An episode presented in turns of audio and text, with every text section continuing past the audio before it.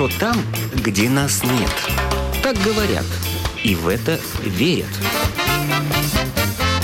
Мифы и рифы заграничной жизни в программе «Как вам там?».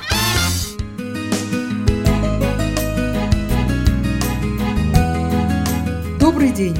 В эфире автор программы Галина Грейдены. И сегодня у нас гость, один из самых известных людей в Израиле, сатирик Янислав Левинзон. Он одессит по рождению и когда-то участник легендарной команды КВН Одесского государственного университета «Одесские джентльмены».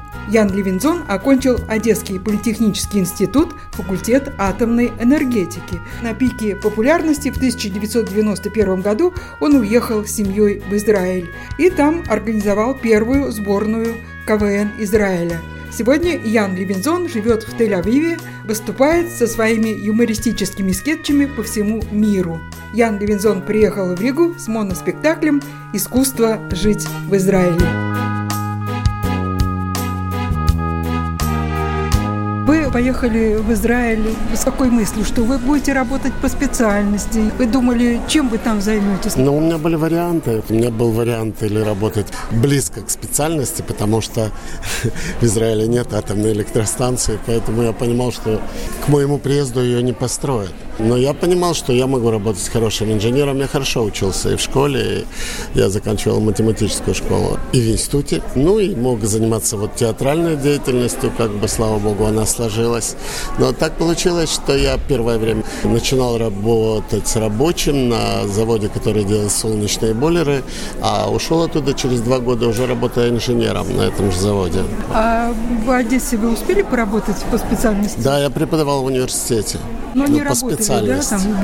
Вот обычно люди, которые эмигрируют, и сейчас тоже говорят, что мы едем в основном ради детей. У вас тоже такая мысль? Нет. Нет? У вас дети были? У меня было, да, у меня было, слава богу, есть две дочки. У меня была мысль такая, что я еду и ради детей тоже. Ради детей вот эта часть, она как-то сложилась? Слава богу, да. У вот меня, расскажите, как сложилось? У меня старшая дочка очень серьезный руководитель очень большого отдела инженерного на государственном предприятии, очень серьезном. А младшая дочка адвокат. Так у них семьи есть? Да, да, Внуки слава есть богу. У вас? Внуки есть, и семьи, да, слава богу. Вот когда дети приехали, им сколько лет было? Сколько? Ну, старшей было 12 лет, а младшей было 6 лет. Э, никакого иврита они не знали? Нет, конечно нет. Ну, это вообще не вопрос. Через год они уже, я смотрел, чтобы они по-русски разговаривали хорошо. Ну, в школу вы их так вот отправили сразу на иврит? Да, да сразу на иврит. Ничего страшного. Ну, адвокат, вы понимаете, что она когда говорит, и несмотря на то, что я в Израиле вел передачу на иврите, по телевизору, которая была одной из самых известных. Но когда моя младшая дочка говорит иногда по телефону со своими судьями, там, прокурорами, я не всегда понимаю, что она говорит. Ну, вы тоже поехали с нулевым ивритом, да? Конечно, да. да? Ну и как-то направить или курсы? Да, так? там ты, когда приезжаешь, тебя устраивают на полугодичные курсы, это называется ульпан, где, если ты учишься, ты как бы не балуешься, а учишься, то, конечно, это имеет значение, и ты через полгода более не менее менее что-то там можешь уже сказать. А потом я работал два года на заводе, там не было русских, там были только ивритоговорящие. Поэтому я нахватался там очень много. А вам в Израиле не предъявляют, вот как у нас? Вы должны иметь такую-то категорию знания не, языка? Нет, в Израиле такого нет. Нет, лишь бы знали работу, а там ваши да, проблемы, да? Никого не интересует. Ну, ты сам просто себя неуверенно чувствуешь.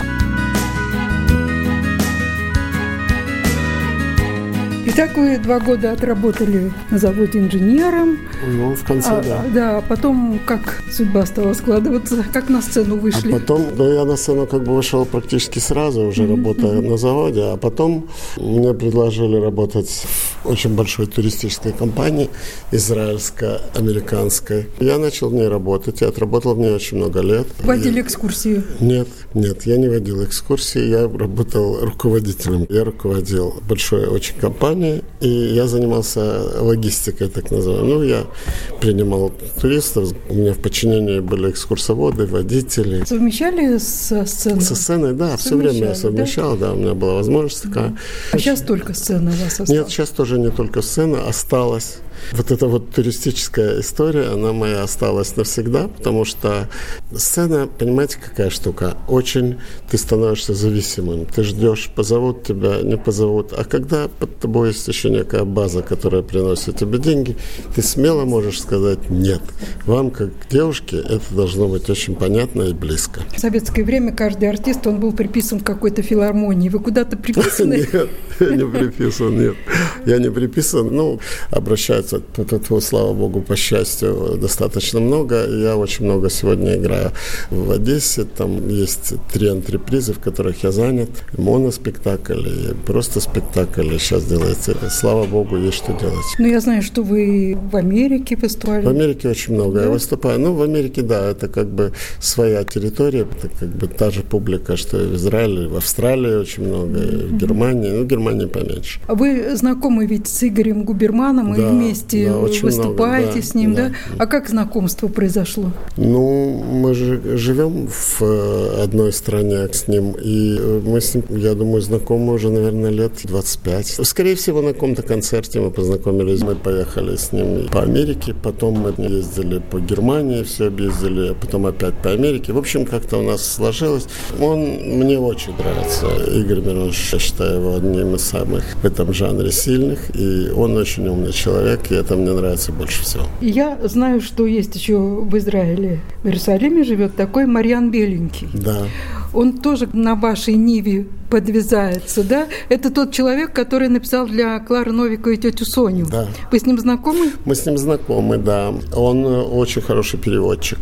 Мариан Беленький. Насколько да. я знаю, он пьесы переводит. Да, он очень драйв. грамотный человек, но я с ним очень мало пересекаюсь. Ну, когда видимся, конечно, здороваемся, все такое, но это бывает крайне редко. Но с Марианом Беленьким вы никогда не выступали? Вот если, например, взять так, что я с Игорем Беровичем Губерманом выступал за все годы, наверное, сто раз – с Марьяном Беленьким один. Примерно пропорции вот такие. Вы сами для себя пишете, да. сами все придумываете, ну, да? практически, да. И, насколько я понимаю, все это из жизни подсмотренные какие-то ситуации. Да, ну, чуть-чуть да? подправленные, да.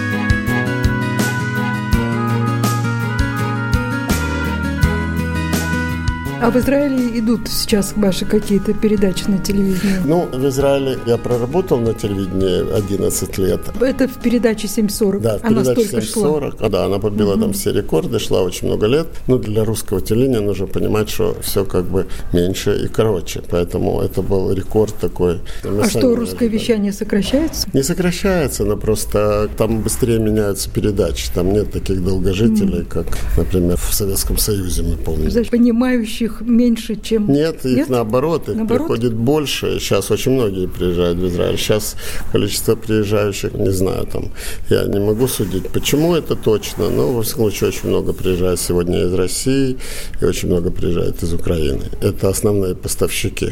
Ну, осталась какая-то передача у вас на телевидении? Нет. Сейчас нет. Нет, Сейчас мне не осталось, но они все а время а, повторяют и повторяют. повторяют. А когда повторяют, вам за это платят? Нет, не платят. не платят. Нет. Вы до израильской пенсии дожили или нет? Нет еще. Пенсия в Израиле у женщин в 62,5 года, а у мужчин в 67. И это сейчас увеличивается постепенно. А вот то, что вы выступаете на сцене, это при начислении вам пенсии как-то будет засчитываться? Э, я думаю, да.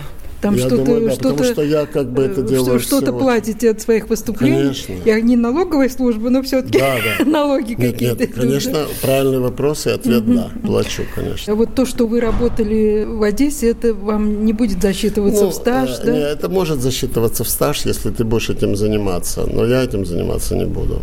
А почему? Ну, потому что я отработал в Одессе всего там 10 лет. И Вы считаете, что это копейки?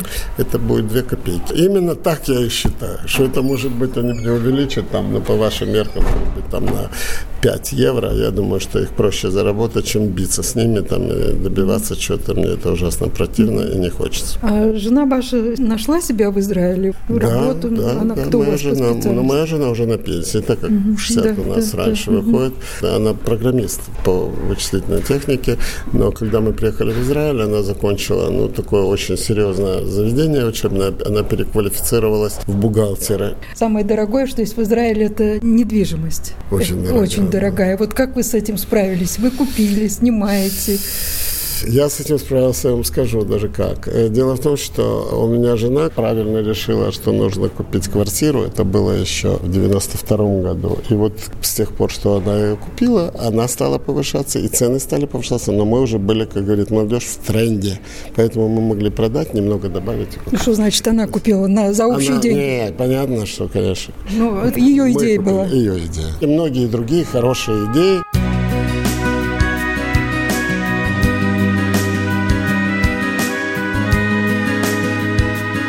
Вы же приехали, когда там еще был э, Михаил Казаков, наверное, Да. в этот период. Да. Казаков, потом Валентин Никулин. Вы как-то Ну, пересекались? с Никулиным очень близко ну, мы общались, и он даже там жил какое-то время дома, там, ну, Он, недолго. он у вас? Он у меня, да. Да Но он что жил вы. в Иерусалиме, а я жил в Хайфе, и когда были какие-то концерты, так мы с ним много выступали. Он оставался там ночевать. С ним, да. С Казаковым тоже я был знаком, но не так близко, как с Никулиным. Ну, насколько я знаю, мы вот тоже тут встречались здесь с Никулиным. Он был, в общем-то, недоволен ни Казаковым, Да, ни Израилем, ничем. ничем. Ни женой своей одесситкой, ничем. Ничем он не был доволен, и Есть он- такие мужчины. Есть такие мужчины, а Ну, может... Я вам должен рассказывать, это вы мне можете рассказать. Нет, ну, есть причины. Но я знаю, что есть мужчины, которые недовольны изначально. А я все-таки считаю, что нужно стараться добиваться цели. Мне тяжело как бы судить, но действительно у него не сложилось. У Никулина не сложилось, он, к сожалению, очень рано ушел. Но ведь Казаков тоже вернулся в Россию. Но вместе с тем есть потрясающие у нас актеры из молодых, которые стали просто замечательными актерами израильскими. Их сегодня израильская публика очень любит. Вот моя же партнерша по передаче 740, э, Наташа Манора, она работала в театре Ленинского комсомола когда-то в Москве. Но она приехала молодой, ей было, я думаю, лет 27-28, но она сумела добиться. И сам театр Гешер добился того, что это сегодня лучший израильский театр. Как в свое время театр Габима, который вышел из театра Вахтангова, так и этот театр. Это колоссальный труд колоссальный труд. Это все нужно играть на чужом языке для тебя. Ты иногда подчас не понимаешь, что ты говоришь. Они начинали так. Но сегодня Евгений Арье востребован, его разрывают на части в Москву, и он ставит в Большом театре, и в «Современнике», и где хотите.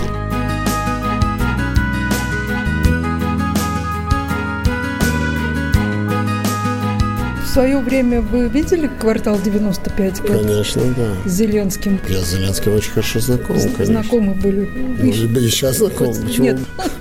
Сейчас где он, где вы? Это правда. Он же начал играть, по-моему, я уже был в Израиле лет 10, наверное, или 12. Он очень достойный парень, я могу сказать, очень умный, образованный, воспитанный и достойный человек.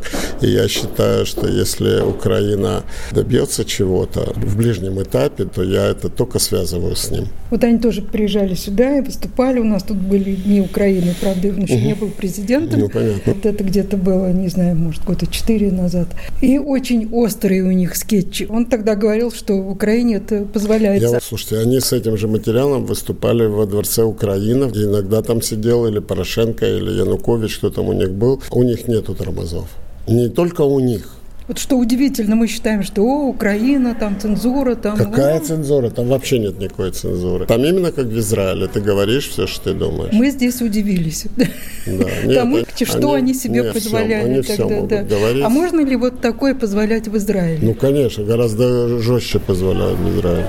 В Израиле вообще нет никаких тормозов, и у нас часто возникают всякие судебные там э, разбирательства. Кому-то показалось, что кто-то сказал слишком жестко, но это невероятно. Просто я себе не представляю, как это выдерживает там наш премьер-министр и его жена главным образом. Я считаю, что если человек выходит на сцену под рампой, он должен понимать, что увидит не только, что он какой умный и красивый, но если у него где-то там пуговицы не хватает, это будет заметно. Он должен это понимать. И они это понимают. В Израиле очень жестко. Ой, в Израиле сатира такая, что отлетает голова. В Израиле, в Америке. Я работал, когда я часто бывал в Америке. Да, это просто что-то невероятное. Это абсолютно нормально. Это только в России этого нельзя делать. У нас в гостях был сатирик из Израиля Ян Левинзон.